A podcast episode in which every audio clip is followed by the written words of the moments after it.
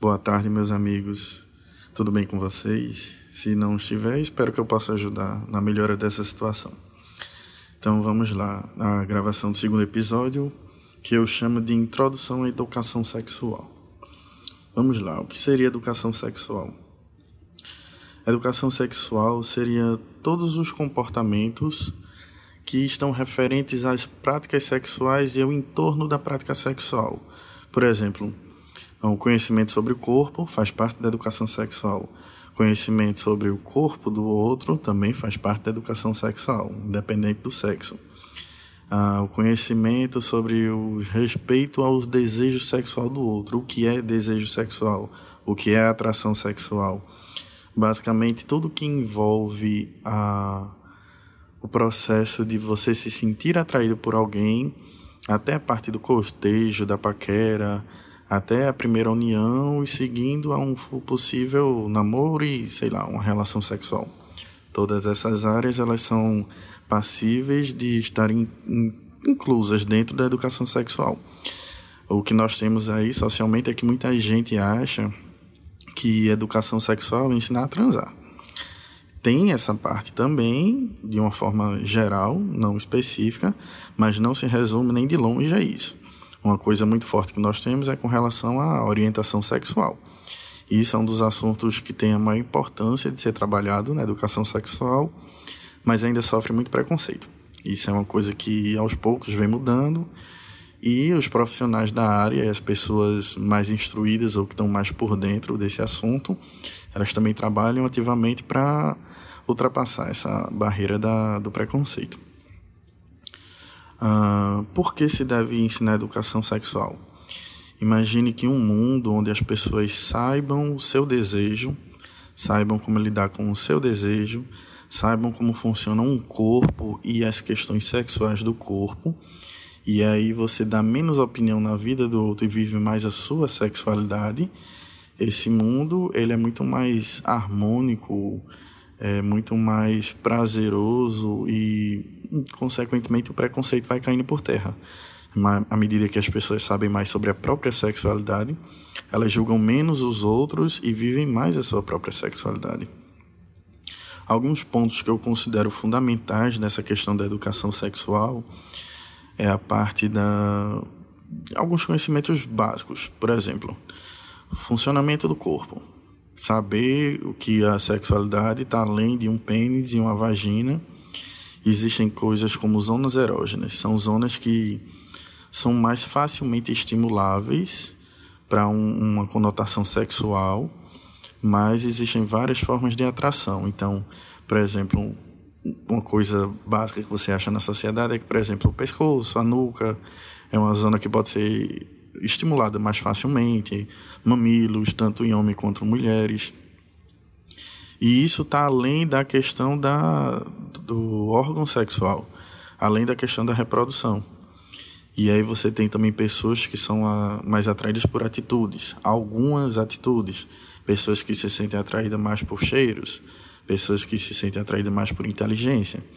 Então, na verdade, você tem muitas formas diferentes de se sentir atração, mas uh, você deve dar o básico. O que seria o básico? Você dizer que isso existe, que a questão da fisiologia do corpo existe. É importante você saber que, por exemplo, o órgão sexual para funcionar, ele precisa estar ativo. Como que se ativa um órgão? Preenchendo ele de sangue. Então, basicamente, seu corpo vai entender que aquele órgão está sendo usado, está, aquela região do seu corpo está sendo requisitada quando ela estiver cheia de sangue. Como é que você faz para mandar sangue para o seu órgão sexual? Pensando em coisas atraentes, coisas excitantes. Então, assim, o seu cérebro é quem vai ativar aquela, aquela região.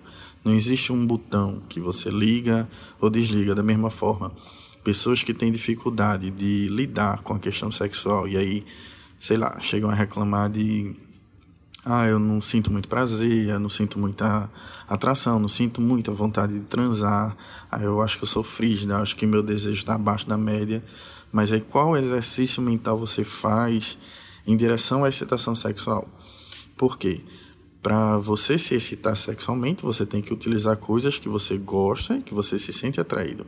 Se você espera que o outro saiba o que passa na sua cabeça, isso não vai acontecer. A menos que você saiba falar e explicar exatamente o que serve e o que funciona para você. Então, nós temos uma questão fundamental que é a fisiologia do corpo. Saber como ele funciona e para que ele funciona e como, dentro das suas capacidades, você pode ativar aquela sensibilidade ou aquela região. Então, basicamente, só sente vontade de fazer sexo quem pensa em sexo. Da mesma forma, a gente pode trazer uma coisa aqui da, de uma das linhas de estudo da sexualidade, que é a terapia cognitivo-sexual. E aí você tem uma coisa que eles chamam de crenças limitantes. O que são crenças limitantes? É, por exemplo, você tem uma parceira, você tem um casal, um casal hétero, e uma parceira que acredita que o homem é quem tem que tomar iniciativa nos rituais sexuais e ele é responsável pela criação do prazer, manutenção do prazer, digamos assim. E aí, de uma forma geral, para o homem é muito mais fácil ele estar dentro da situação sexual, da relação sexual, e aí ele vai sentir prazer, é visível o prazer que ele sente, chegando à questão do orgasmo, a ejaculação, isso é bem, bem simples de se observar. E na mulher, como você sabe que foi bom para ela? Se ela espera que um parceiro dê para ela o prazer que ela precisa sentir, aí você tem uma situação complicada. Principalmente se ela não sabe dizer àquele, pra, aquele parceiro o que é que mais funciona para ela. E aí você tem a crença de que o homem é responsável pelo prazer e quando aquele homem não é suficiente para lhe dar aquele prazer, aí você tem uma mulher que é insatisfeita sexualmente que coloca a culpa no homem e o homem pode carregar uma culpa de que ele não é homem suficiente porque ele não consegue satisfazer uma mulher.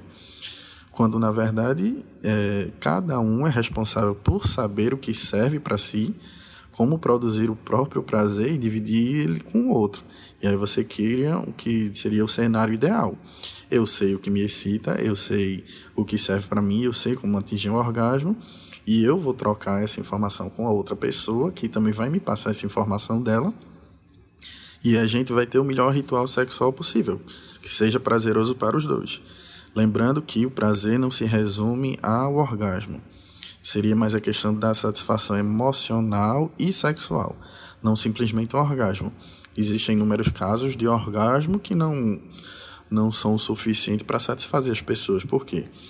Além do orgasmo, que pode ser atingido pela estimulação certa, tem um conteúdo erótico.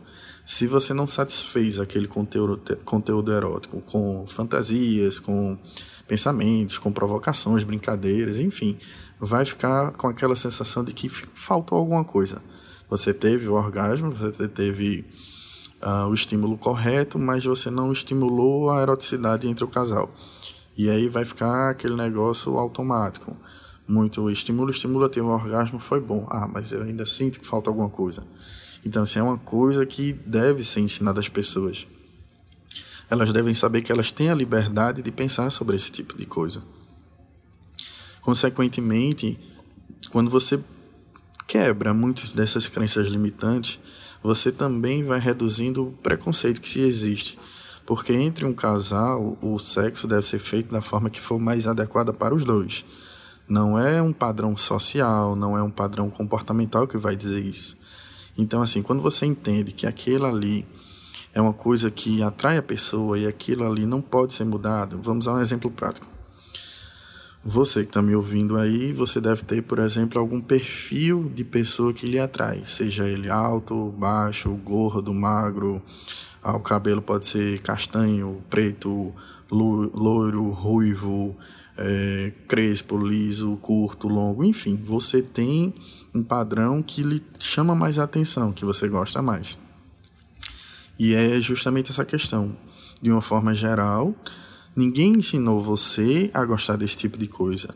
Da mesma forma que se eu chegar e pedir, não, vamos fazer um teste, um exercício mental, onde você vai deixar de se sentir atraído por esse tipo de pessoa durante uma semana. Você também não vai ser capaz de produzir esse tipo de comportamento, porque não é algo que você escolheu sentir, nem é algo que você construiu. É algo que você descobriu sobre si mesmo. Claro que o desejo ele pode e deve mudar ao longo do tempo, mas ainda assim são descobertas que você faz ou novas formas de se praticar algo que você já gosta. Então é um incremento do desejo. Não existe uma ausência. Você não pode pedir para uma pessoa deixar de gostar daquilo que ela gosta, deixar de se sentir atraída por aquilo que causa atração nela. Então, que, se você entende isso, você entende que o outro ele não escolheu e ele não pode não escolheu sentir aquilo, ele não pode deixar de sentir aquilo por livre e espontânea vontade. Se ele deixar de se estimular daquela forma, vai ser unicamente repressão. Ele vai estar reprimindo até onde ele seja capaz de aguentar. Então, quando você entende isso, você passa a respeitar mais o desejo do outro e o que o outro representa. Você não taxa ele como o maníaco, ou frígido, ou o que quer que seja é a forma como ele funciona. Muitas vezes nem essa pessoa mesmo se descobriu. E aí você pode e deve ajudar a pessoa a se descobrir e o casal deve se descobrir junto, independente de orientação sexual, certo? Essa é a singularidade da sexualidade de cada um.